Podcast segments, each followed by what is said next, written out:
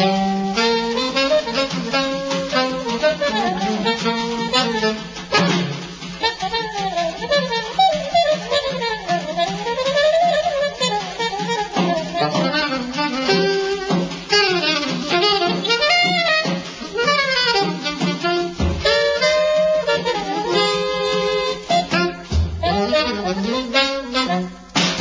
Bora galera, estamos começando mais um Abutres Não Vem Jazz, seu podcast semanal. Sou Felipe Terra, estou aqui com Titão do Sujeito e Diego Fernandes. A gente vai falar hoje sobre jazz obviamente, porque a gente precisa falar dessa música que é um estilo absurdamente destruidor. E aí, galera, tudo bem com vocês? Vamos começar esse episódio aí sobre Art Blake e Charlie Parker. Titão, Diegão, como é que vocês estão? Estão bem aí? Ô, oh, beleza. Boa noite aí, galera. Boa noite, Terra, Diego, ouvinte. Né? Já tava com saudade aí, cara, de fazer um podcast de jazz. Nossa, tô oh. no apetite aqui para falar dessas feras aí. Art Blakey e Charlie Parker, o famoso Bird. Isso aí. É, para quem tá chegando agora, né, no podcast e não tá acompanhando muita gente ainda, a gente já tem um outro episódio, que é o primeiro da série, sobre os grandes do jazz que é sobre o Miles Davis e o John Coltrane. Então dá uma conferida lá depois no nosso site www.duofox.com www.cultura.com.br. Você vai poder conferir tudo que tem lá. A gente vai dividir esse episódio em,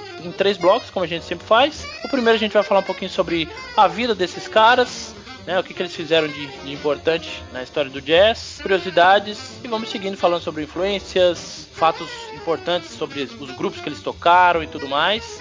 E no final a gente vai deixar aquela indicação clássica para vocês de quais os discos melhores para vocês escutarem, beleza? Diegão, você pode abrir aí falando um pouquinho sobre Charlie Bud Parker, o destruidor do saxofone. Bora, vamos falar do Bird então. Bird nasceu em Kansas City, 29 de agosto de 1920. Ah, essa cidade, ela era um lugar privilegiado para quem fosse jovem músico, apesar de estar no meio da, da depressão aí, né? A administração política fazia uma vista cega aí pra essa questão, então tinha bastante jogatina ilegal, clube rolando jazz à solta. Então quem fosse um músico do jazz aí jovem, estivesse começando, né? Ali era o cenário ideal mesmo, né? Começou o... cedo, né? Começou super cedo, né? Começou aí, eu acho que com 13, 14 anos estava com a banda na escola, né? Já tava fritando ovo.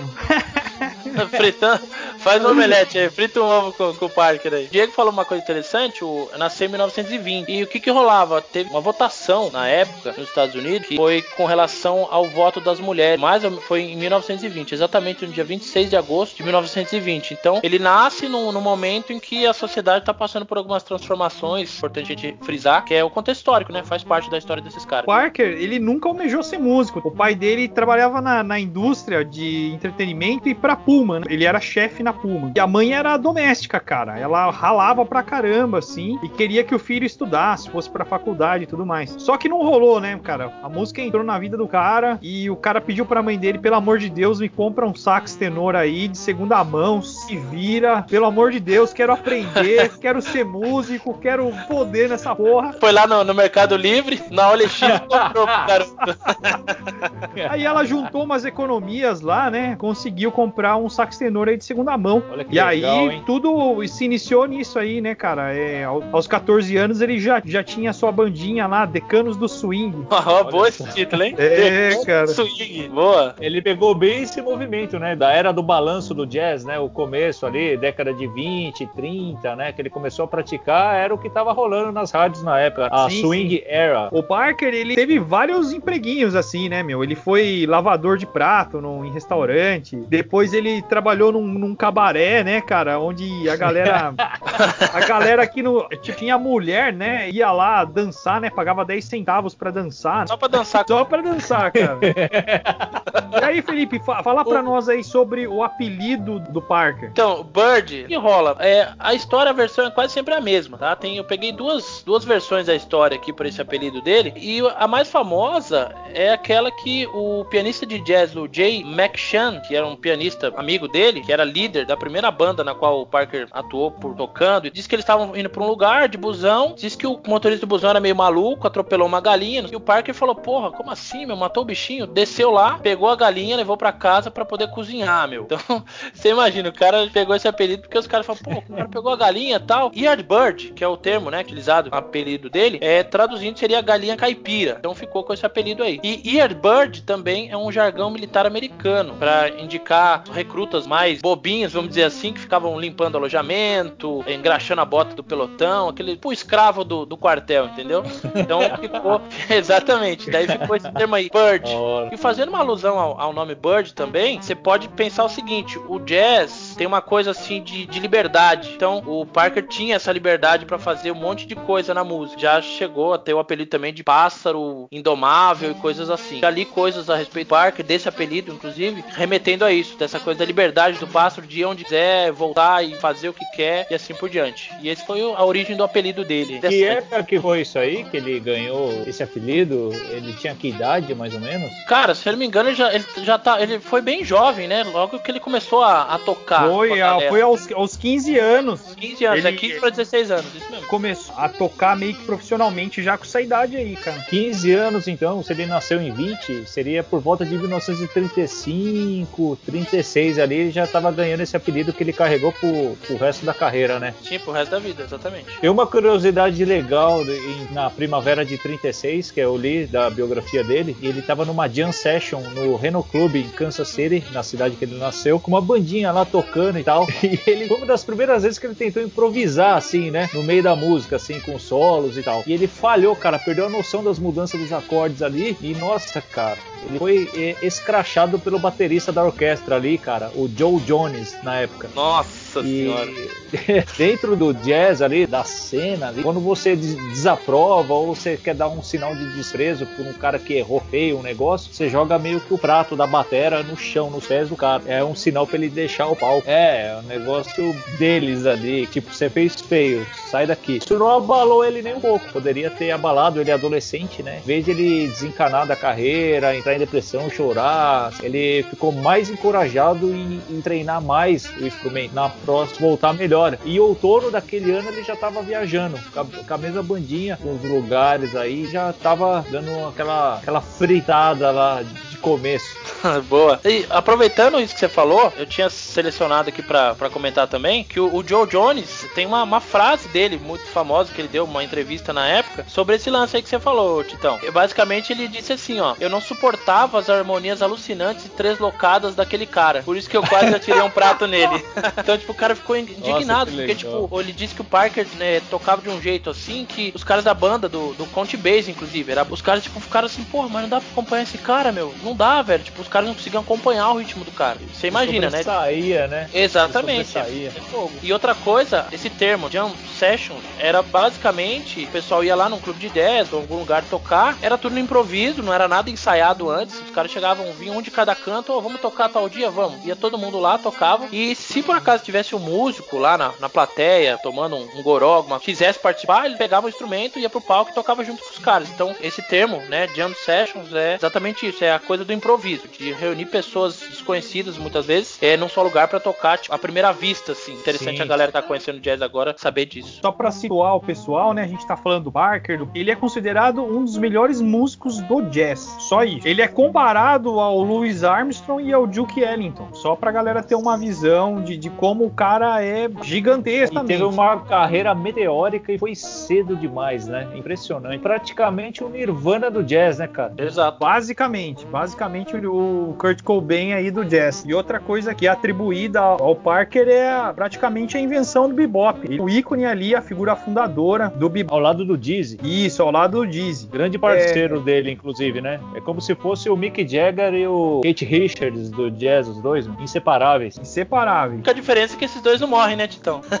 Os caras estão vivos ainda. Impressionante, né? E aí o, o, Felipe vai falar pra gente também, tem uma parte interessante, ele tornou um, um, ícone na geração beat também, né? Ele influenciou a galera do beatnik, né? Esse estilo dele de improvisar, ter essa liberdade para fazer muita coisa, de ter essa facilidade para solucionar os problemas que tem na música, que muitas vezes surgem alguns problemas na hora de improvisar, acabou inspirando o estilo de, da escrita de escritores. E o, um dos principais que a gente pode citar, o canadense, que a gente acaba quase sempre analisando sob o ponto de vista da literatura norte-americana, que é o Jack Kerouac, né, que escreveu On the Road, Tristeza, acho que é dele também, o Diego já leu. Tristeza, isso, exatamente. Isso, é, que fica indicação é muito bom, inclusive. É Vagabundos Iluminados, Cenas de Nova York, um livro de contos e ensaios sobre viagem. Então, todo esse estilo de literatura de viagem, aquela coisa de caras vagabundos frequentando clubes de jazz. Não que os caras que frequentavam eram todos vagabundos, obviamente que não, mas tinha uma parte que era, bebia, enchia a cara e tal. Então, todo esse estilo, essa coisa dessa revolução de fazer coisas diferentes com essa liberdade de viajar de um lugar para o outro, tocar numa cidade, na outra, pegar carona, acabou inspirando o Jack Kerouac, que era um grande admirador do jazz, principalmente do, do Charlie Parker, que ele acabou em algum momento da vida cruzando com ele e falando, porra, essa música é que eu quero ouvir pro, pro resto da vida, vamos dizer assim. E o Parker também, ele fundiu o jazz com outros estilos. Foi da música clássica, né, que ele buscou lá estudando o Edgar Varese, o Stephen Wall e a música latina também, né? Ele acabou gravando até com o Matito. Pra ele abriu um caminho dentro do jazz com outras influências. Era uma operação, cara. Tem uma coisa bacana, já que você falou disso, que o Parker ele tinha um, um sonho, ele sempre carregou isso dentro dele, que era o, o sonho que ele tinha era o que? Era de estudar música clássica. Queria estudar obras do Pon Hindemith, Bach, Stravinsky. Inclusive, Stravinsky foi um cara que ele praticamente, metaforicamente falando, ele não, não encontrou por segundos, assim, sabe? Porque a vida dele foi breve, eles acabaram não se cruzando. Mas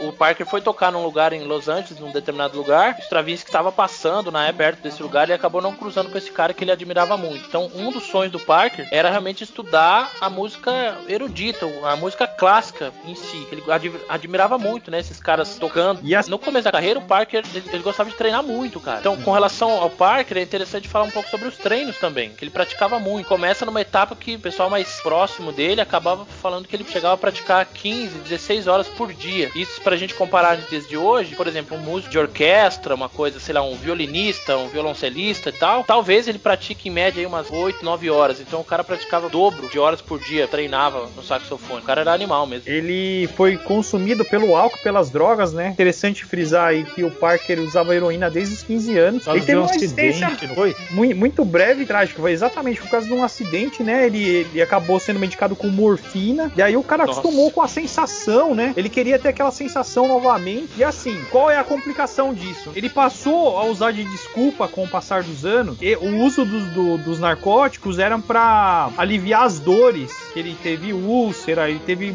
bastante problema de saúde, assim, né? Então ele acabou usando de muleta para falar: não, pô, eu uso para aliviar a dor que eu sinto e continuar tocando, prosseguir profissionalmente tocando, né? Ser criativo. E tinha dessa também, né? Os caras usavam como desculpa para ser criativo. Por isso que a gente não, não consegue publicar livro, Diego. A gente só toma de pirona, cara.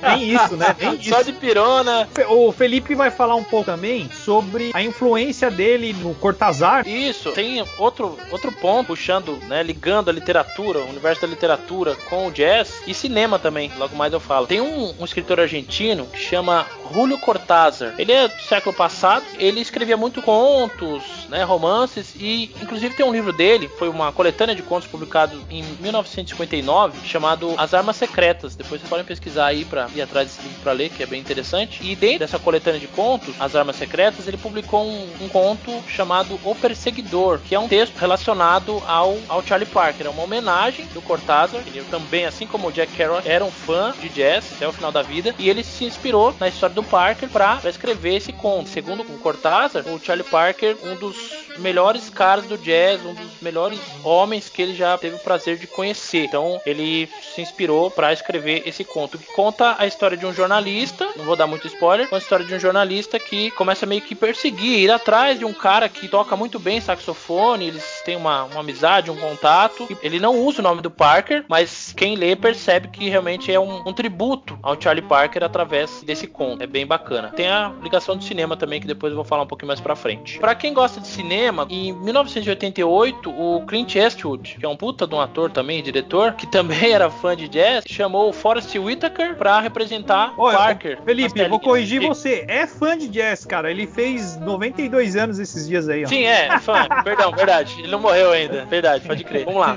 É, o Clint Eastwood é muito fã de jazz e ele contratou, né? Pediu lá no roteiro, na adaptação que ele queria fazer, o Forrest Whitaker, um ator negro que é muito bom, diga-se de passagem, é, fez o papel do Charlie Parker no cinema. E nesse filme conta a história da relação do Parker com a esposa dele, a Sean Parker. Conta realmente a, a vida dos bastidores, né? Como que era a vida dele, a relação dele com, com a música e com a esposa dele. É bem bacana. Não sei se é tão fácil achar, mas é, nesses streams que a gente tem da vida é meio complicado, né? Quem Vou falar brevemente da morte. O Parker, como já mencionei anteriormente aí, era usuário de narcótico pesado, de, de heroína, de álcool, maconha também usava, né? E isso muito precoce, assim, né? Com uns 15 anos ele já estava utilizando. Ele tinha várias doenças, né? Uma delas era ah, aquela úlcera crônica que ele sempre falava que tomava heroína para dar uma, uma tranquilizada, para ele conseguir trabalhar, porque era, a dor era muito intensa. Então ele sempre usava de muleta. Em agosto de 54, movido pelo luto, né? Que a, a filha dele de dois anos morreu de fibrose cística e problemas cardíacos congênitos, ele foi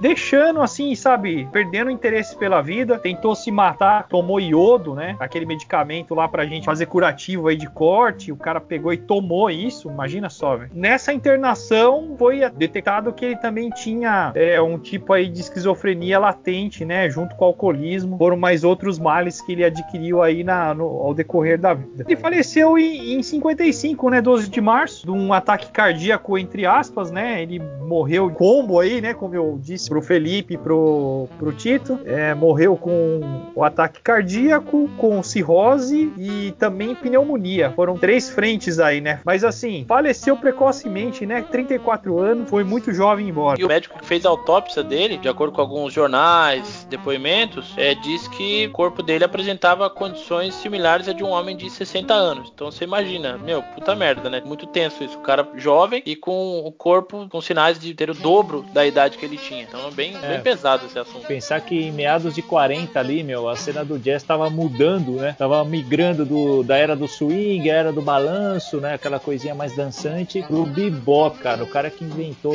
essa cena musical tão linda, tão absurda, né, cara? Pegou a, a greve lá de dois anos, de 42 até 44, é, a União dos Músicos foram proibidos, né, de ter gravações comerciais, né, por causa da guerra. Quando ele, quando acaba a greve em 45, quando a proibição da gravação foi suspensa, as colaborações do Parker com o Dizzy, com o Max Roach, Buddy Power, toda essa galera aí começaram a ferver na, na, na cena de Nova York com o bebop, né? Pensar o seguinte, o cara teve uma vida curta e a gente pode partir do que ele fez, do que ele deixou pra gente na música, jazz, a gente fica meio pensativo, né? Fala assim, poxa, o cara foi cedo e deixou o nome dele na história. E a gente fica aqui, às vezes, passa a vida inteira e parece que não, não faz nada, né? A vida parece ficar meio sem sentido. O jazz Cara. deixa a gente meio melancólico, meio depressivo às vezes, mas é uma música muito boa de se ouvir. É uma delícia ouvir jazz. Ele, ele teve praticamente 15 anos de carreira, né? Então, É, velho. Nesses 15 anos ele produziu muito, cara. Nossa, você pega a discografia do cara, é absurdo. O começo dela é todo, todo mês fazendo show, todo mês gravando. Parar, né? Tem que parar. Foi um, um cara que honrou mesmo. A gente teve até dificuldade, né, galera? Confirma aí, Nossa. colocar a discografia de dele em ordem, porque era muito edição aqui, um outro disco lá e um catadão. Nossa, é muita coisa, velho. Difícil pra caramba. Esse cara foi, foi difícil. O Miles Davis, cara, o Miles Davis ele foi para Nova York em 44,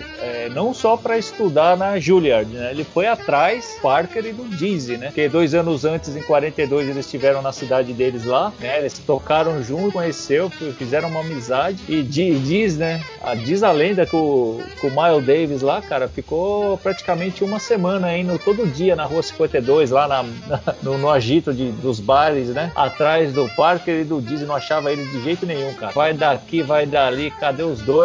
Até que teve um dia, tava num barzinho lá, tomando um, negocinho, pá, ele, ele escuta três, três tapinhas nas costas, assim. Aí ele olha, o Miles Davis olha para trás e é o Parker, né, mano? Aí o Parker fala assim para ele: Ô, oh, Miles, fiquei sabendo que você tá aqui me procurando já faz uns três dias, é verdade? Falei, pô, é, vim pra aqui, tô de Nova York, vamos tocar junto e tal, né? Fazer aquele movimentação. Aí ah, vai, cabe aquele meme fantástico que eu preparei pra, pra essa edição, né, cara? O, o Parker pega pela, o Miles Davis pela orelha. Não, não, você quer entrar na banda, mas antes vem cá, vamos dar uma volta aqui. Andando na rua 52, tá vendo esses bar de um lado do outro aqui? Tô. Isso aqui era tudo mato antes. tá vendo tudo isso aqui? Isso aqui é tudo mato. Foi nós que fizemos. Ou seja, se vira, você quer entrar nesse universo, mas tem que começar bem de baixo, seu. menos empolgação e mais, mais concentração, vamos dizer assim. Tem, tem uma coisa que falavam dele, do Parker, algumas frases de corredores, assim, que as pessoas escutavam e iam reproduzindo. Falavam mais ou menos assim, ó. O Parker, ele é ouvido, copiado, plagiado, mas acima de tudo é invejado, porque ele era invejado demais, assim, pela galera cara era fodão mesmo. Galera, a gente já mostrou aí uma visão geral do Parker. A gente vai voltar no segundo bloco falando de curiosidades do Parker. Agora, o Tito vai falar do Art Blake. Nossa, cara. Pô, tô emocionado de falar desses caras hoje, meu. Pelo amor de Deus. Senta puia, senta puia. Vou oferecer esse podcast aí para todos os bateras aí do rock, da cena. Especial pro Andrezinho do sujeito. E o Art Blake é da escola dele, cara. Ele curte pra caralho também, com o Buddy Rich. Tentar ser o mais sucinto possível, rápido, né? Pra não perder tempo, cara. O Art Blake, ele foi um exímio baterista de jazz, ele ajudou na criação do bebop em meados de 40 ali, logo depois da, da crise lá dos dois anos da greve. Em meados de 50 ele montou a sua própria banda, a famosa The Jazz Messengers, ele ficou até o final da vida dele tocando com essa banda. Ele inovou o estilo tocando o bebop, né, na, foi vanguardista do bebop junto com, com essas feras aí, o Parker, o Dizzy, o Max Roach, né. Quando ele montou a banda, ele, ele criou o hard bop, né, que é uma variação do bebop, que com ritmos, ritmos calcados em blues, né? Também foi precursor dessa cena aí, no, jeito de tocar mais agressivão. É músico de mão cheia, referência na bateria para muito, fez o, o, seu nome na história do jazz. Aí ele tá ao lado de grandes nomes do gênero, como o Buddy Rich, o Kenny Clark, Max Roach e o Jimmy Cobb. Né? Esse é mais novo um pouquinho da, da geração. Então, vamos lá. Ele nasceu em Pittsburgh, na, na Pensilvânia, em outubro de 1919. Ele era da geração do Parker, né? O Parker é de 1920, ele é mais velho, vamos dizer assim. É, sim. Nasceu um ano antes. Teve uma infância difícil. A mãe morreu logo após o parto. Eles e os irmãos foram, ter, foram criados, foram amigos próximos da família e tal. Começou a se interessar por música aos 11 anos só, né? Só que assim, ele começou a tocar piano. O instrumento inicial foi piano. Aos 13, dois anos depois, ali em 1932, já diz na biografia, ele já ganhava até uns trocados com pequenas apresentações de escolas, igrejas, né? Criancinha ali já começava a ter responsabilidade de levar a parada a sério, né? É, e tentar viver disso. Se tem o ano exato, nem a data exata, a, a idade que ele tinha, exatamente que ele migrou do piano para a batera, né? Mas segundo relatos, isso é lenda, né? Não tem uma fonte confiável nisso, né? Na mesma época que ele estava despontando como pianista, na mesma cidade o conterrâneo dele, Errol Garner, que mais tarde viria a ser um puta de um pianista, né? Escreveu aquela Misty, que foi regravada depois pelo Johnny Metz, pelo Frank Sinatra. Era da mesma cidade, eles eram da mesma geração, só que esse Errol Garden, ele, meu, praticamente ele nasceu de um piano, porque três anos já tocava, aos sete já tinha bandinha, né, The Candy Kids, ali, já meio que se destacava como o pianista da cidade. Né? O Art Blake não, ele estava tocando fazia dois anos, né, praticamente piano, não era um cara que tocava tão bem, assim, vamos dizer assim. Dizem que foi numa apresentação que eles, em algum momento da, da pré-adolescência dos dois ali, estavam na mesma banda, e o Art Blake meio que foi forçado aí pra bateria pelo dono do lugar lá que, ele, que eles iam tocar. Mas ele foi forçado através de, de arma, cara. Enfiaram uma arma na cabeça dele e falou: Não, você vai tocar bateria hoje. Quem toca piano aqui é só o Arrow, querendo que o, que o cara tocasse piano. Imagina a cena, cara. Os caras metendo é, então, um trabuco na testa história, do cara. É, então, justamente. Eu acho essa história um pouco absurda, porque eu não consigo imaginar um, um adulto né, em suas faculdades mentais em pegar a molecada de 13, 14, 15 anos, ser tão assim brutal e forçar assim com arma. Não, você vai tocar bateria. Isso o cara nunca tivesse tocado batera na vida. Eu acho que tá meio nebulosa essa história. Mas verdade ou não, porque daí o Art Blake, meu, não parou mais, cara. O cara pegou a bateria ali começou a praticar. Em 1939, já com 20 anos, entrou na sua primeira banda, na orquestra do Fletcher Henderson. O Fletcher Henderson, para quem não sabe, conhecido como Smack, sabe aquela sonoplastia para beijo? Smack Henderson, famoso pelos sons que ele fazia nos lábios. Ele foi um grande pianista, foi, era referência na época do mundo do jazz, né? Como pianista, arranjador e, desenvol e no desenvolvimento das big bands daquela época. Ele foi importante para cena, porque ele reinventou o estilo, preencheu uma lacuna deixada lá atrás do hot jazz, foi aquele primeiro jazz, né? O tradicional jazz que nasceu em New Orleans, por volta de 1917, 18, e ele que meio que preencheu essa lacuna aí, inovando o estilo, veio a ser o auge nos anos 30, que foi a era do swing, a era do balanço, né? Inclusive, nessa banda na década de 20, quem adivinha quem fez parte dessa banda desse cara aí, cara? Nada mais, nada menos que o Lou, Louis Armstrong. Ele tinha mais ou menos 20 anos na época, ele era de New Orleans e tocou na banda do, do Smack Henderson. E o Art Blakey teve, teve uma passagem bacana nessa banda aí em 1939. Ele já tinha um nome na cena ali, o Fletcher contratou o Baker e eles fizeram algumas, algumas apresentações aí. De 39 a 42. Então ele tocou nessa banda dos 20 aos 23 anos, mais ou menos. Tocou também com uma conterrânea dele, cara, da, de Pittsburgh, uma pianista. Meu, essa é famosa, hein? É Mary Lou Williams. Já tocou com várias pessoas ali conhecidas, né? Do Thelonious Monk, uma galera. E chegou a excursionar com ela também nessa época, né? Em 1942 depois foram até para Nova York, alguns shows, no auge da crise, né? Que tava em greve ali com os músicos da guerra e tal. Isso, meu, foi uma escola inicial para ele, assim, cair de cabeça né, com essas duas bandas ali, já para pessoas mais veteranas da cena. Jogou bastante ele nessa época. Então, ele tocando com essas bandas, um, um fato curioso, cara, em 39, tava nessa banda que eu falei para vocês, essa primeira, que de Fletcher Henderson, teve um show na, na Georgia, alguma coisa assim, se envolveu numa briga, acabou tendo uma confusão no lugar e ele tomou uma surra da polícia local. Cara, apanhou tanto, apanhou tanto, cara, que ele tava em, na época ali ele tava para ser chamado para servir o exército, compôs o time para guerra e tal, e mais tarde os Estados Unidos foi entrar, né? Tava tão machucado e num estado tão devastador assim dos ferimentos, foi declarado impróprio para o serviço. Nossa, imagina, Nossa. cara, o cara, ficou, o cara ficou igual o Frankenstein, meu, deformado, bicho. É Justamente, louco, cara.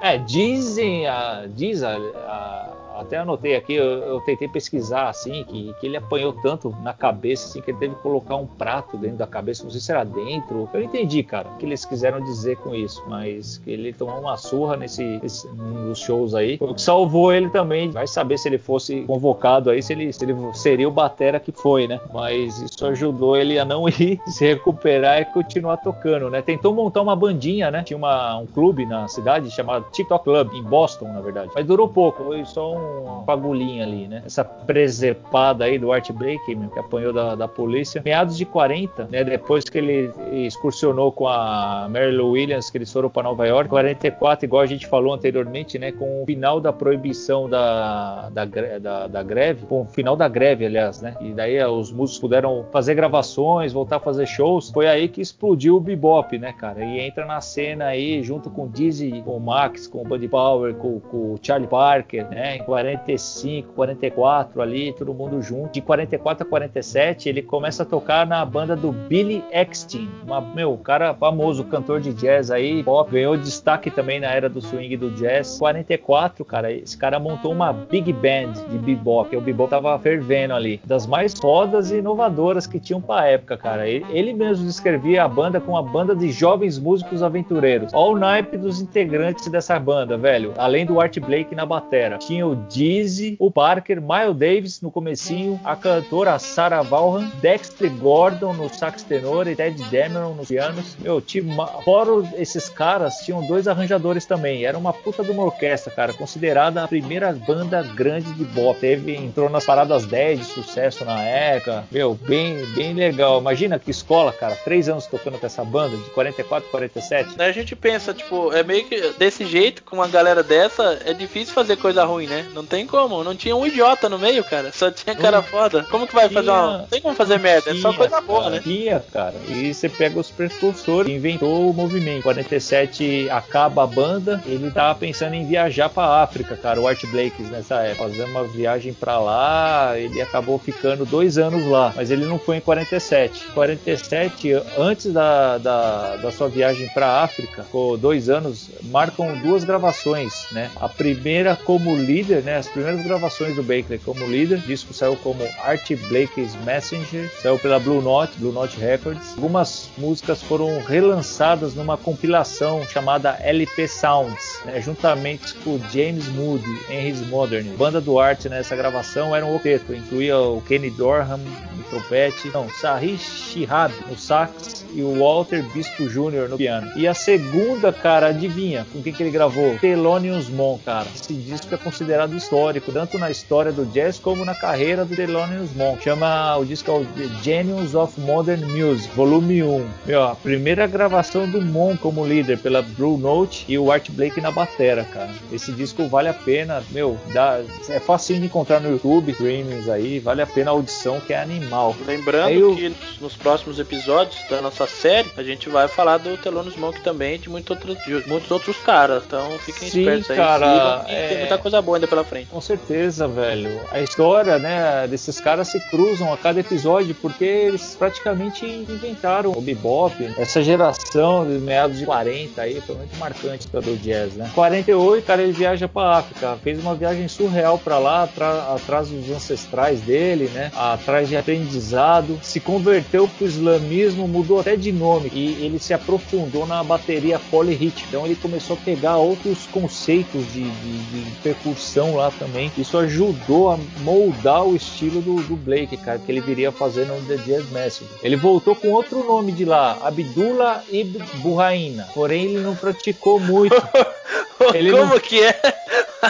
Porém, Pegou ele aí, não Diegão, praticou esse- religião. esse. Ele voltou com o nome trocado, só que como ele não praticou religião por muito tempo, ele sempre se assumiu como Art Blake nos discos. Então, ele ficou conhecido como Art Blake mesmo. O negócio começou a ficar louco pra ele, cara. Meados de 50, entre 1950 e 1954, ele trabalhou como sideman em vários projetos de vários caras, mano, renomados da- durante a década de 40 da cena do bebop. Então, você vai ver o, o Art Blake como sideman, batera das bandas do Miles Davis. Eu já falei no episódio passado, né? Tem do- dois lançamentos legais do Miles Davis com o Art Blake na batera, animal. O próprio Thelonious Monk também nesse início aí, ele gravou de novo com, com os caras. Sonny Rollin, Buddy Power, ele excursionou dois anos com o Buddy Del Franco e tem participação com o Dizzy também nesses quatro anos. Tudo como sideman. Então, meu, você imagina o que, que esse cara não tava tocando. Ele era muito requisitado, cara. Era, era o baterista ali. Aí, 54, meus amigos. Aí o bicho pegou mesmo, hein? 54, adivinha? Surge uma oportunidade novamente para firmar como líder de banda, né? Aquele, o termo messengers que eu falei, eu falei lá atrás, da- em 47, antes da viagem para África, ele gravou aquele LP New Sounds, né? Saiu como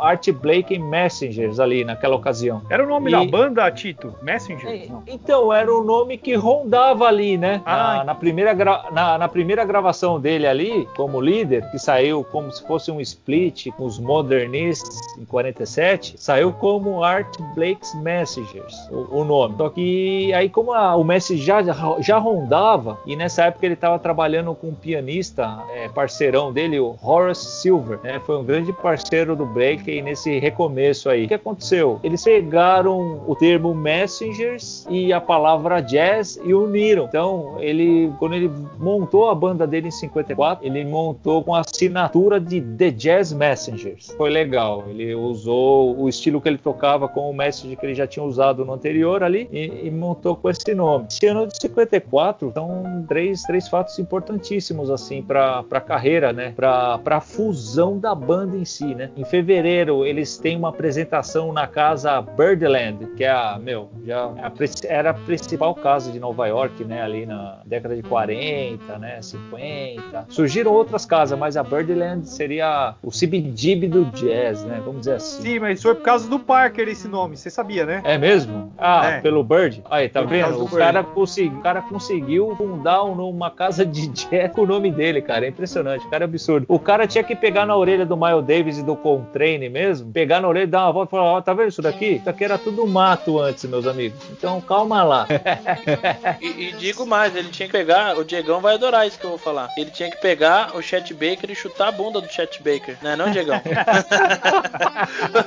esse nome aí, o Chet Baker, o Diegão não curte muito, mas a gente vai falar dele futuramente. É, esse lance da, da casa que você falou, de jazz, é só pra reforçar o que o Diegão falou, isso mesmo. Eram, se não me engano, de dois irmãos e começou a fazer tanto sucesso que o Parker ia tocar lá e tal. E daí os caras falaram, meu, vamos trocar de nome e colocar o nome do cara que acho que vai fazer mais sucesso. Meu, já era, tá lá até hoje. Pra abrir um parênteses, ô, ô Tito, teve um episódio bem, bem triste, cara, aí quase pro final da, da vida do, do Parker, que ele foi impedido de tocar nessa casa, cara. Putz, sabia não. Que, que Ele triste, chegou lá e os caras falaram: Ah, você não tá devidamente é, vestido a, a caráter, né? cara. Caraca. Sério, cara, esse episódio meio triste aí. Você não Tem- tá num traje adequado. Aproveitando Ele- rapidinho, o- Ele devia, ele devia pegar na orelha de quem impediu, apontar pro nome da casa. Você tá vendo aquele nome ali? Bird, Birdland. Olha pra minha cara aqui. Aqui era tudo mato.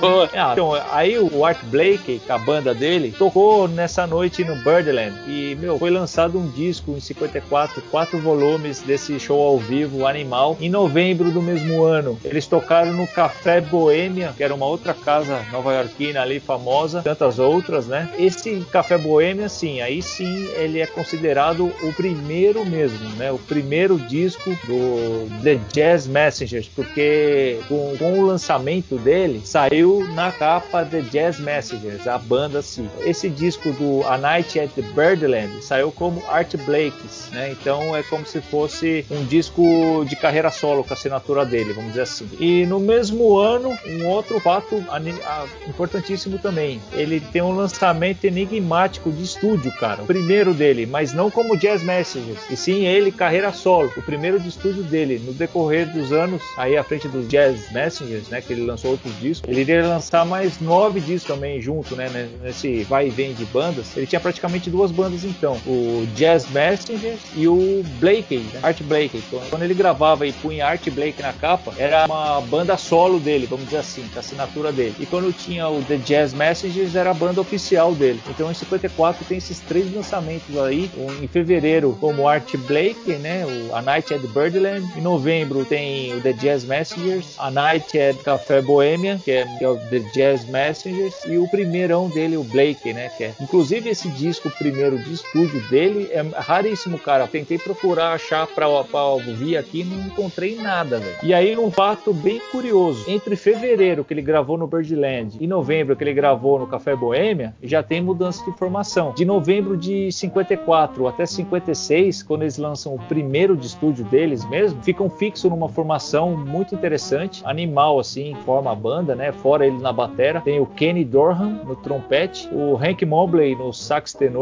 o Horace Silver no piano e o Doug Watkins no baixo. É a mesma formação do Café Boêmia com o primeirão lançado em 56, cara. Esse line-up é animal e o primeiro disco do The Jazz Messengers é o nome do disco mesmo que eles lançaram. Aí o que aconteceu? O Horace Silver, que é o pianista que estava com ele desde o início, de desde dois anos antes gravando o Birdland e esse ao vivo no Café Boêmia e o primeirão, sai fora da banda, né? A banda se reformula de novo, contrata outro outro time também, cara, em 57, e daí eles lançam cinco discos numa cacetada só, com a mesma formação, cara. Você imagina lançar cinco discos no mesmo ano? Hard Bop, Ritual, Tal e A Night at Tunisia. E a formação, outro timaço também, ó. Bill Hardman no trompete, o Jack McLean no sax tenor, o Sam Dockery no piano e um, ba um baixista, o Jimmy Spunk the Breast. Então, meu, tava sentando na rua nessa época aí, cara. O grupo era um típico grupo de hard bop dos anos 1950, tocando uma extensão mais veloz e agressiva do bop, com as raízes calcadas no blues. Com esse time aí gravou cinco discos no mesmo ano. Em 57, eles reformulam a banda de novo, cara. Então entrou Bill Hardman no trompete, o Jack McLean no sax tenor, Sam Dockery no piano e o Jimmy Spunk DeBrest no baixo, né? E essa formação em 57 gravou mais quatro discos: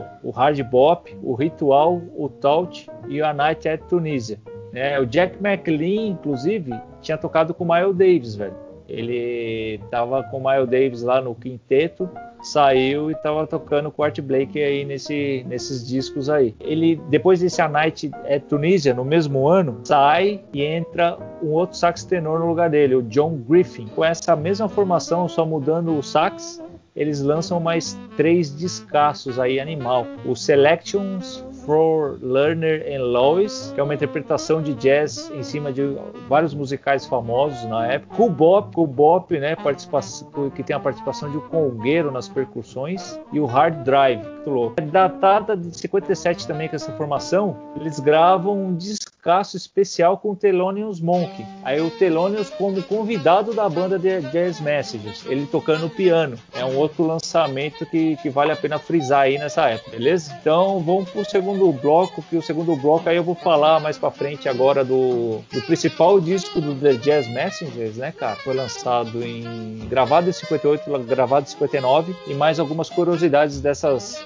dessas formações, desses lineups intensos, né, que foi marca registrada do Jazz Messengers durante toda a carreira, né? Uma banda que variava bastante os músicos e acabou se tornando uma marca registrada, algo que, meu, é, todos os músicos que estavam começando, eles, eles gostariam de, de, de fazer parte disso, né? Era bom pro currículo, vamos dizer assim, dos caras. Fechando esse primeiro bloco, então, a gente falou bastante sobre esses dois monstros dos jazz. Só para acrescentar uma coisa, do Parker tem uma, uma, outra curiosidade que eu acabei não falando. Não sei se vocês lembram, mas ele teve um episódio que ele acabou é, vendendo o saxofone dele para comprar droga. Vocês sabiam disso? Chegaram a ler alguma coisa do tipo? Não. ele meio que chegava muito atrasado. Teve uma época que começou a atrasar muito para chegar nos, nos ensaios. E disse que um dia ele chegou no, num lugar para tocar, chegou sem o saxofone, cara. Tipo, perguntaram: oh, cadê o sax? Como que vai tocar? Ah, vendi e tal. Meu, vendeu pra comprar droga, velho. Você imagina? O cara vende saxofone, velho. E ele disse que ele escrevia algumas melodias dentro do táxi, sabe? Ele era meio relaxadão com isso, assim.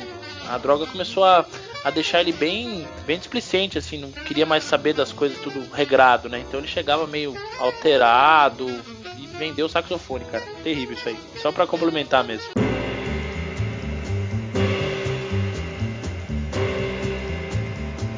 Então bora lá, vamos pro segundo bloco e o Titão vai abrir falando pra gente um pouquinho mais sobre Art Blake e Parker também. A gente vai falar dos dois agora um pouco. Bora. Então, eu parei no ano de 57, estavam com aquela formação que gravaram seis discos, sete discos num ano só. Mudou duas vezes ali o line-up, questão de um, um sax, uma formação, ou um sax novo na outra formação. 58, cara, foram os anos até 64, 65, os anos mais incríveis do The Jazz Message, os anos mais intensos, mais criativos, né? Teve uma grande rotatividade, né? Um entre side integrantes belíssimos lançamentos. Em 58, o Art Blake recruta quatro conterrâneos cara, da cidade dele, e eles ficam fixos pela Blue Note, é o selo que estava lançando eles há 10 anos atrás. Ele contrata simplesmente, olha o time, Lee Morgan no trompete, que depois do Miles Davis aí é um dos galera mais venera, né, trompetista, o Benny Golson, sax tenor, Bob Timmons no piano e o Jimmy Merritt no baixo. E eles gravam nada mais nada menos que o Morning e lançam em 59, que é o, o disco, a obra-prima do The Jazz Messengers, né? Eu creio que esse disco aí, junto com o Kind of Blue do, do Miles Davis e esse homônimo Jazz Masters tem o mesmo impacto. O disco ganhou vários prêmios, né? A faixa título é maravilhosa, vale muito a audição aí. Ah, logo após esse, esse lançamento, a banda foi muito popular, né, cara? Turnê pra Europa, lançamento de álbuns ao vivo, muito legal, rolando direto. Trilha sonora com dois filmes na França, tanto em 58 quanto em 59, com essa formação aí, animal. E em 1960, aí o Benny Golson saiu do rolê, o sax tenor, manteve a base, né, o trio ali de só saiu saiu um, né? Entrou um outro sax, o Wayne Shorter. O Art Blake gostava de trocar o sax, né? Direto. Entrou um novo sax tenor aí pra banda, com essa formação com o Wayne Shorter no, no sax, o Lee Morgan no trompete, o Bob Timmons no piano e o Jimmy Merritt no baixo. Eles mandam mais cinco gravações, cara, na sequência, no mesmo ano, assim, ó, The Big Beat, Animal, A Night at Tunisia, né? Uma nova versão que eles lançaram em 57, só com a formação dos conterrâneos agora. Like Someone in Love, The Freedom Rider, The Witch Doctor e Roots and Herbs. Lançamentos com a formação fixa. Isso que é bem legal. O pessoal tava entrosado ali, né? 1961 virou o ano. O que, que ele coloca? Ele coloca um trombonista na banda, o Curtis Fuller. Então o quinteto virou um sexteto e mais lançamento. Aí eles têm o primeiro com o Curtis Fuller, que é pela Impulse, que chama Impulse Art Break Jazz Messengers. Esse disco é muito icônico. Ele marca a despedida do Lee Morgan, né? Foi o último disco do Lee Morgan, antes da segunda volta dele, e marca a saída também do piano do Bob Timmon. E ele recruta um outro trompetista muito bom, virtuoso também, que é o Fred Hubbard. Já ouviram falar? Não, de, desse aí eu não lembro não, mas é, essa entrada do, do, trombonista é bacana porque no jazz a gente está acostumado, principalmente quem começa a ouvir agora, né, quem está chegando agora, a gente está mais acostumado com o saxofone, que é o, é o símbolo, né, o grande símbolo do jazz, o trompete e a bateria e tal. E o trombone era, foi uma meio que uma inovação, assim. A entrada do trombone nos grupos de, de jazz foi interessante por conta do timbre, que ele tem um timbre um pouco mais, não sei se é veludado, preenche bastante, tem, tem recurso de solo bem interessante também. Então, trombone Sim. numa banda de jazz faz um, uma diferença bacana. Então, aí com essa formação de CC, né, com um novo trompetista e um novo pianista, entrou o Cedar Walton, eles lançam o Mosaic, que é um famosíssimo também, e o Burranas Delight, que é uma curiosidade aí da capa. Mostra o Art Blake, assim, em volta da fumaça do próprio cigarro, assim, ele tinha acabado de dar uma tragada, assim, o cara pegou a foto, jogou na capa do álbum. Ele era um fumante, assim, convicto, cara, fumava pra caramba. E a capa desse disco é ele fumando, cara, muito engraçado. Famoso aí, chaminé. É, meu, parece uma chaminé mesmo, muito animal, cara. E de 63 a 65, mais lançamentos da banda, inclusive aquele Caravan, tá nessa fase aí, aquela que você me mandou, Terra, que você tava ouvindo, Caravan. Nossa, esse, esse disco eu gostei, cara. Caravan é louco. É legal, é um cara. Vai, é um dos que tá na minha lista do último bloco, que eu vou indicar, com certeza. Caravan, Free for All e o Kyoto. 1963 tem um fato bem interessante, cara. Tem um musical da Broadway e eles lançam um disco. Ele montou um line-up bem foda, chamou de volta o Lee Morgan. É um line-up com dois trompetistas, três sax, um tenor, um alto, um barítono, uma tuba e uma trompa. Fora o trombone, o baixo e o piano. Ele lança The Golden Boy, cara. Isso baseado no musical da Broadway, timaço, assim. Eram seis integrantes, a banda virou tipo 11 pra, pra gravar a puta discão. Vale, vale a audição, cara. Puta experiência, assim. E na sequência ele lança Indestructible, que é uma marca o retorno do Lee Morgan, né? Ele fez o, o anterior, que é o, a adaptação do musical. Aí ele aproveitou e já ficou de uma vez. Né? Grava o Indestructible, que é um, é um disco razoável. Tem mais dois lançamentos: o S-Maker e o Soul Fingers. Todos esses lançamentos mudando sax, mudando pianistas e mudando baixistas, né? Então você vê a alta rotatividade de músicos que tinha no Jazz Messages. Então era uma escola para muita gente, assim. Enquanto os veteranos ora reapareciam ocasionalmente no grupo em geral, cada gravação da banda incluía uma formação de novos talentos musicais. Então ter os Messages no currículo era um rito de passagem do mundo de jazz e transmitia boa fé imediata. 66, período de 66 a 72, cara, foi o período de baixa do jazz. Aquele período ali que tava o Coltrane tava fritando pra caramba, né, no, no free jazz. tava fazendo altas gravações estranhas ali. E final da década de 70 houve aquela introdução do jazz fusion, que são as guitarras, os baixos, os baixos elétricos, pianos elétricos e que o Art Blakey se tradiça do jeito que era, meu. Ele torceu o nariz para isso tudo, mandou um focoff para todo mundo e ficou de 66 a 72 sem lançar nada com a banda, cara. Nada, nada, não lançou nada. Ele não aderiu à moda. Só que assim, excursionou para Europa, excursionou para o Japão. Nesse período, para dizer que não tem nada lançado, ele lançou um disco ao vivo em 1970. 72 em diante eles gravam Prestige, lançam três discos com a Prestige, o Child's, Child's Dance, Antenagin e o Burraina, que tem a ver com o nome dele, né? Só que assim, esses três discos eu tava dando uma escutada hoje, ele não é é assim tão bebop igual os outros. Tava vendo a formação, é uma formação maior, não tem nada a ver com os músicos da década de 60, é uma outra galera. Só que assim, tem experimentações com guitarras, tem baixo elétrico e tem piano elétrico também. Então, esse negócio que ele não aderiu 100% ao modismo do Fusion é um pouco mentira ali, porque ele lançou três discos aí nessa pegada, mas também ele logo desistiu, desencanou, né? 75 ele lança A Walked Sony, né? E final da década de 70, aí muda a história de novo do Art Blake. O Dexter Gordon, que é o saxofonista das antigas também, do, da, do movimento do bebop também, entusiasta do bebop, ele morou 14 anos na Europa e voltou depois de 14 anos lá, cara. Ele foi morar lá, tudo melhor, né? Igual, lembra que a gente comentou do Miles Davis quando ele foi para França, Paris, era outra cabeça, né? O Parker teve essa, esse impacto também, né? Ele foi para França, também teve esse impacto de, de ser bem tratado, aí depois o cara volta e fala, pô, que merda, tô aqui de novo nos Estados Unidos.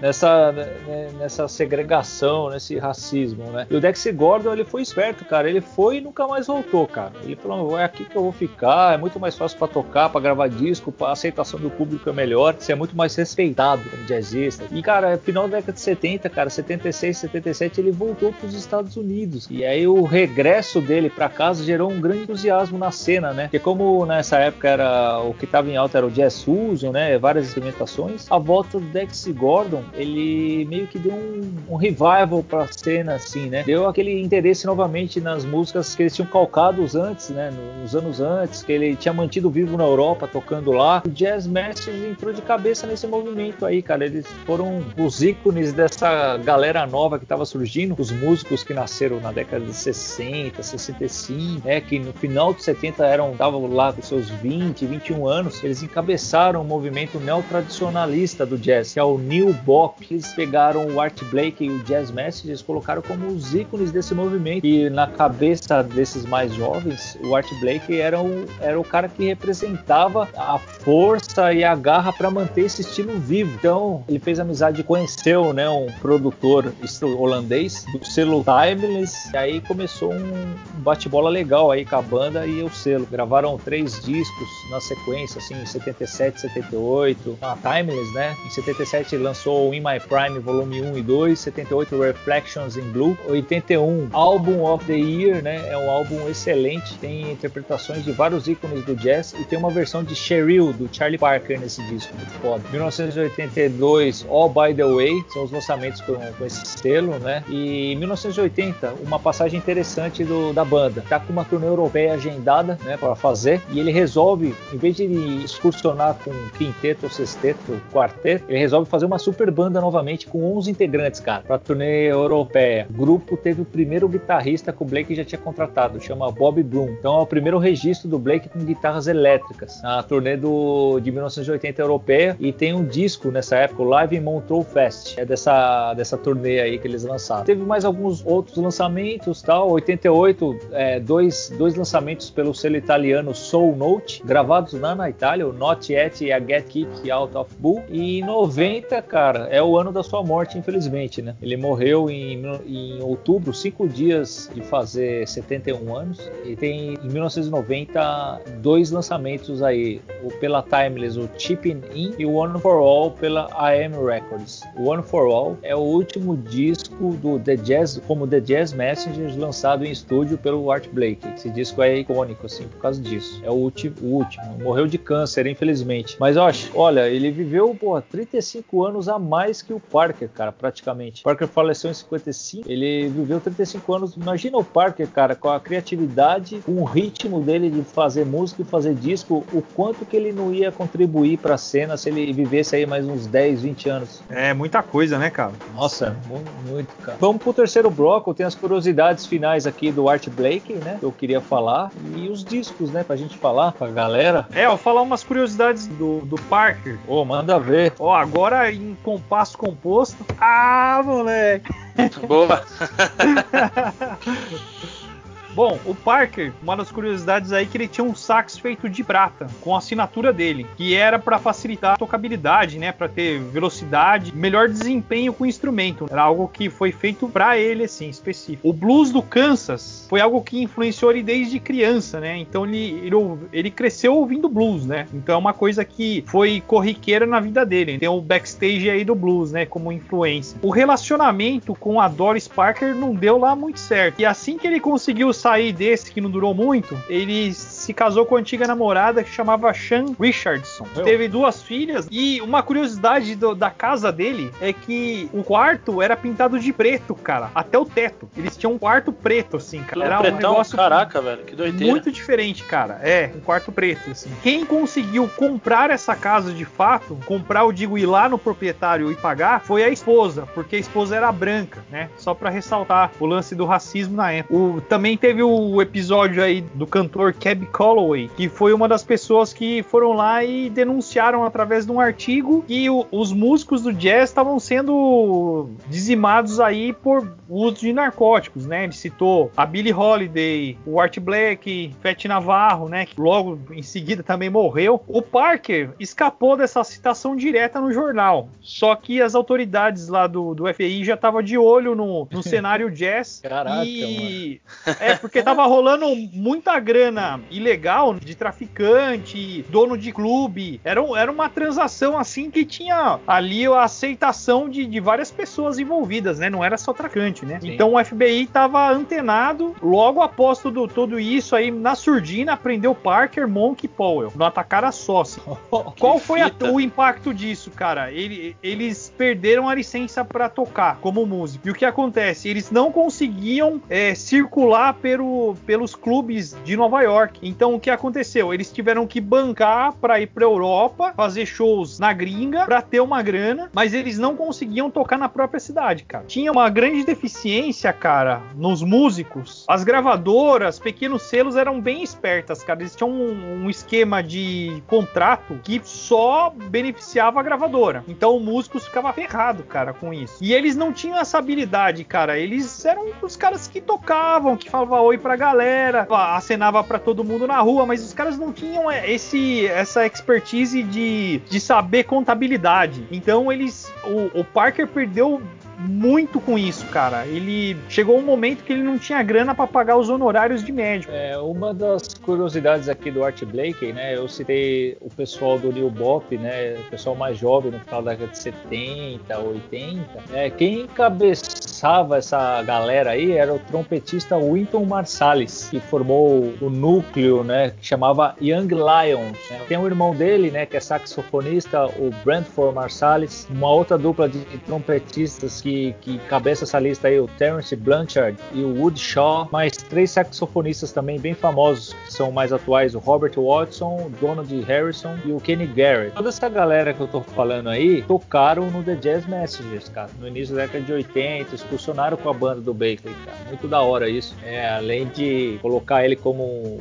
grande ícone de, de, de, dessa movimentação, desse revival do bebop aí, eles foram meio que alunos do, da banda, assim, tocaram, né? Ah, tem uma baterista mulher, a Cindy Blackman, já ouviram falar, não? Não, não. Ela acredita ao Blake, né, a, e a banda do Blake, o Jazz Message, a, toda a força para manter o jazz o mais distante possível dessa do eclipse da fusão, né, que teve durante os anos 70. Também é muito fã do, do Art Blake. Uma curiosidade bacana é que ele viveu a maior parte da vida dele na estrada, né, cara? Igual você falou do Parker, né, cara? Que ele tocava, produzia, tocava, não parece que não tinha parada para descanso, né? Era muito louco, assim. Ele viveu de acordo com as regras da estrada, né? O estilo de vida acabou resultando em alguns desentendimentos. Igual você falou, ele era, fumava pra caramba. Ele acabou consumindo drogas, né? Pra lidar com isso. Como muitos na época. Inclusive, o, infelizmente, o, o, Parker aí foi cedo, ele abusou bastante, né? Inclusive, as bandas do Blake, cara, eram conhecidas pelo uso de drogas, né? Principalmente heroína. Em determinadas formações, assim, rolavam. Mas, assim, ninguém tem, assim, uma... Como se diz? Você não tem uma certeza da influência do Blake cara, nas drogas Ah, com o pessoal, os alunos, né? Os, os- os integrantes. É, eu, eu creio que ele é mais influenciador na parte musical e não no consumo de droga, de oferecer pra galera, tá ligado? Ele tocava tanto. Peraí, me perdi aqui. Caraca, Ó, velho. Em 42, a licença do, do, do Parker é devolvida. E dessa galera também que tava sem a licença de músico, né? Que tava caçado, também recebe a licença novamente. E aí sai aquele descasso do quinteto reunido em Toronto, né? Bud Powell, Charlie Mingus, Max Roach, Gillespie e Parker. Tocando num sax de acrílico, velho. Acrílico. Puta, é, o- é praticamente um instrumento de, de brinquedo, cara. Pegou num instrumento de plástico, vamos colocar aqui. Que animal. Até, o, o- até foi citado que, mesmo um cara tendo habilidade como saxofonista, não tocaria bem esse instrumento. Um instrumento que foi, foi comprado num, num bazar por 80 dólares, né? Cara, Mano, Caraca. Cara, é, é emblemático demais, cara. O, o- o cara que explicou sobre, sobre isso no museu do, do Parker, ele fala que se um músico razoável, saxofonista, tocasse esse mesmo sax, sairia um som similar ao som de uma criança tocando kazoo, que é aquele apito africano, aquele primeiro instrumento de sopro, né? Então se imagina. Caraca, o mano. Kazu, mano. Mas ó, o, o Parker, ele, ele não só nisso, mas inovou em outras coisas. Ele, para mudar um pouco a sonoridade do sax, o que, que ele fez? Ele teve a brilhante ideia de fazer o seguinte: é, pegar a, pa- a palheta, né, que é o pedacinho de madeira, para quem não, nunca viu a boca de um saxofone, ela é uma, um pedacinho de madeira que vai vibrar quando o cara sopra, quando o músico assopra. Então ele pegou a palheta do barítono, foi colocar no, no sax alto, né, e vice-versa. Ele fazia essas inversões. E para quem conhece um pouco mais detalhado, é, tem o tamanho da palheta, né? Então o sax barítono, a palheta é um pouco diferente, um pouco mais dura, enfim, tem toda um- uma característica específica de cada palheta para cada saxofone. Então ele pegava e fazia essas mudanças para ver o timbre e acabava funcionando demais. Assim, ele conseguia fazer uns solos com essas palhetas que não eram tão fáceis assim. É a bem, bem embocadura dele, a Embocadura, embocadura dele, né, Té? É Uma embocadura, digamos assim, privilegiada. Também. E é- o Diego sabe, porque ele já, já tentou, né, Diegão, tocar instrumento de sopro, tipo clarinete, essas coisas. Você sabe como é embaçado o negócio de palheta, né? Não, é embaçado, Mas, cara. Se, difícil aprender, né? Então, aí, uma curiosidade do Blake aí também, que é da hora, é a empunhadura, cara, pra tocar bateria, velho. Ele, Tocava ele, ao contrário, né? Meio com a mão torta, assim. É, não, tá louco. ele usava as duas empunhaduras, né? Que é a empunhadura tradicional, que em inglês o termo é traditional grip, que é você segurar a baqueta com uma mão direita com a, com a palma da mão para baixo, né? Com a, com a esquerda, com a, com a palma da mão para cima, que é a empunhadura tradicional, né? Você desenvolver ali os, as notas tal, conforme a música vai rolando, tocar desse jeito. Só que tem aparições depois, cara, principalmente depois que ele voltou da África, né? Que ele aprendeu polyhit e tal, e ficou mais craque nisso aí. A empunhadura correspondente, que é as duas mãos, né? Com a, com a palma, de, a palma da mão virada para baixo, virada para caixa. Tocava com Jan Sepson, ele varia duas formas, né, cara? A, a empunhadura correspondente em inglês chama matched grip, conforme que você pega nas baquetas assim, né? E até é interessante, ele, ele teve em 73 uma batalha de bateria com o Ginger Baker, cara, que era baterista The Cream. Eles fizeram uma batalha de bateristas, cara. E na performance, o Art Blakey, cara, ele usa as duas empunhaduras, cara. Ele destrói e usava até os cotovelos, cara, para mudar o som do tom, cara. No, conforme ele vai batendo, tocando a baqueta ali, ele usava, não dava pra perceber, mas ele rapidinho usava o, o cotovelo ali também como uma forma de inovar. Então, cara, ele tocou animal, assim, cara. Ele é um puta do baterista, foi influência para não só pros caras do jazz, mas pra galera do rock, do grind, né? O grindcore se espelha muito no, no Art Blake, na escola de bateria do cara. Uma curiosidade disso, o... tocou com tanta força e fúria no decorrer dos anos, cara, tanto entusiasmo que ele acabou perdendo parte da audição, né? Então dizem as más línguas ali que ele ficou surdo nos últimos discos ali, ele tocava praticamente por instinto, assim, que ele não escutava mais. Se não usou aparelho auditivo e teimosão, né? Meu, velho tradiça, né, cara? Não quer saber, né? Old school total. Mas assim, essa questão da surdez, cara, é meio polêmica, assim, né? O J Javon Jackson foi o saxofonista das últimas formações, né? É um jovem saxofonista. Falou que é exagero da galera falar que ele era surdo, tá ligado? Ele fala assim, ó, que na opinião dele, a surdez dele é um pouco exagerada, assim, né? Ele não ouvia de um ouvido, né? Mas do outro ele ouvia muito bem, né? Tipo, ele deu um exemplo. Ele podia muito, muito bem ouvir quando você atravessava ou tocava alguma coisa ruim fora de tempo. Ele já parava e já falava: opa, você zoou ali a nota tal, ali, volta, vamos voltar o take e vamos fazer de novo. Se acontecesse alguma coisa assim, ele ouvia pra caramba. Um outro cara da banda, o Geoffrey Keyser, que era pianista também das últimas formações, chamou o Baker de surdo seleto. Ele só ficava surdo quando você Nossa. perguntava sobre dinheiro, sabe essas coisas? ou, quando você fala, ou quando você falava assim pra ele, ó, oh, eu acho que eu não tô disponível pro próximo show, tenho compromisso e tal. Ele, hã?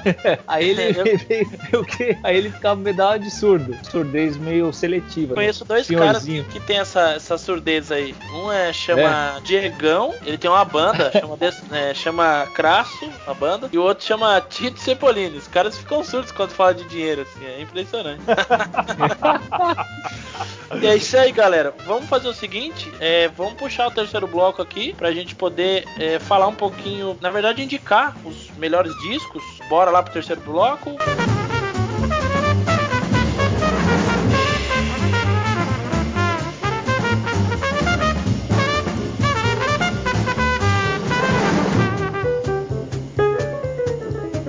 Terceiro bloco, então, vamos lá. Diegão, o que, que você indica pra galera ouvir aí? Porta de entrada, porta de saída e tudo mais. Cara, Parker é complicadíssimo, né? Então acho que todo mundo concorda comigo aí, tem muita coisa. Dois não, três. Que as pessoas têm que ouvir, cara. Que é o Complete Savoy, que é de 44. O Burning This, que é de 52. E o The Quintet, que é o, esse que foi em Toronto aí, que é de 53. Boa. É, o um você falou é o meu, que eu já ia falar desse também, que é o Burning This, isso.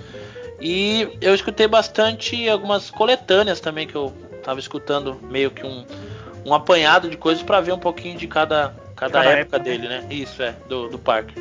E do, do Blake, eu acho que eu fico com o Messenger, que acho que é bacana, gostei pra caramba. E, e o. Primeirão, né? Tá e o primeirão, é, o primeirão. É, o The Jazz Messenger, esse mesmo.